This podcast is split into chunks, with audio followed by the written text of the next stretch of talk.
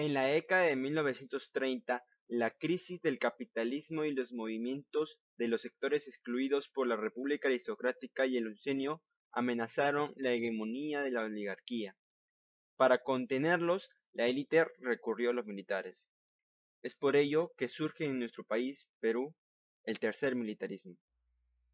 Para comenzar, vamos a hablar sobre la insurgencia de lo contrario del militarismo. Estamos hablando sobre el surgimiento aprista. En agosto de 1930, el coronel Luis Miguel Sánchez Cerro asumió la presidencia de una junta militar de gobierno. Trató de legitimar su mando a través de un sufragio. Contaba con el apoyo de la Unión Revolucionaria, un partido político de derecha. En las elecciones, su competidor fue Víctor Raúl Ayala Torre, líder del partido aprista, quien denunció un fraude en las elecciones y se autoproclamó presidente moral del Perú.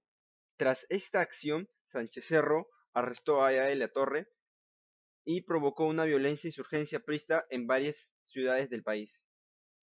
Ahora vamos a hablar un poco sobre el gobierno de Sánchez Cerro, que duró de 1931 a 1933. Fue un gobierno autoritario que tuvo el rechazo de la población indígena por la ley de la conscripción vial, trabajo obligatorio de los varones de entre 10 a 60 años durante una semana al año. Aplicó medidas sociales como el establecimiento de un horario de verano para obreros y empleados. Estimuló la actividad agrícola a través de las obras de irrigación. También promulgó una nueva constitución política en 1933.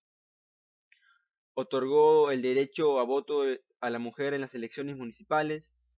Se empezó a construir la carretera central y el banco industrial. Y un impacto fuerte fue el cerrar la Universidad Mayor de San Marcos. Lamentablemente fue asesinado en 1933 por Alberto Mendoza Leiva, un joven militante aprista. Otro presidente que pertenece al militarismo del Perú fue el gobierno de Óscar R. Benavides. Tras la muerte de Sánchez Cerro, eh, se generó una crisis política en el Perú. El Congreso decidió entonces nombrar de manera ilegal a Óscar R. Benavides como presidente. Debido al incidente de Leticia y la firma de tratado con Colombia en 1934, eh, se buscó conciliar con el APRA, al promulgar una ley de amnistía que dio la estabilidad del país. Sin embargo, estas medidas no pusieron fin a la violencia, ya que en 1935 un militante aprista asesinó al director del diario El Comercio, Antonio Miro Quesada, lo que reanudó la persecución contra el APRA. En el año de 1936, Benavides ganó las elecciones, ya que en el candidato Luis Antonio Eguiguren fue descalificado porque fue el candidato aprista, ya que el partido aprista fue excluido por ser un partido político internacional. Cabe recordar que el partido aprista eh, inició en México y luego llegó al Perú. El gobierno de Benavides asumió una política muy activa con el lema orden, paz y trabajo. Estableció el seguro social obligatorio para los obreros. Invirtió en la educación de las escuelas primarias, comedores populares y hospitales.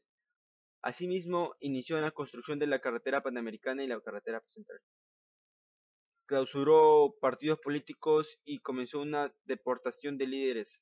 También realizaron diferentes redes de agua y desagüe en nuestro país y logró reabrir la Universidad Mayor de San Marcos en 1935.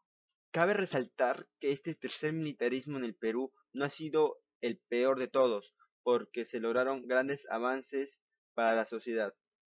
Sin embargo, la toma del poder por parte de ellos muestra que de una u otra manera la dictadura fluye en su ambiente y que benefician a ciertos sectores, en este caso la oligarquía. Es por ello que se debe apoyar a los partidos políticos, porque de allí se genera un estado de democracia y libertad de expresión. Pero además debemos saber tomar las mejores decisiones cuando se llevan a cabo las elecciones presidenciales.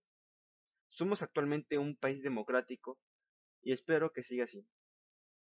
Todo ello se logrará si tú aportas tu granito de arena en esta sociedad. Gracias.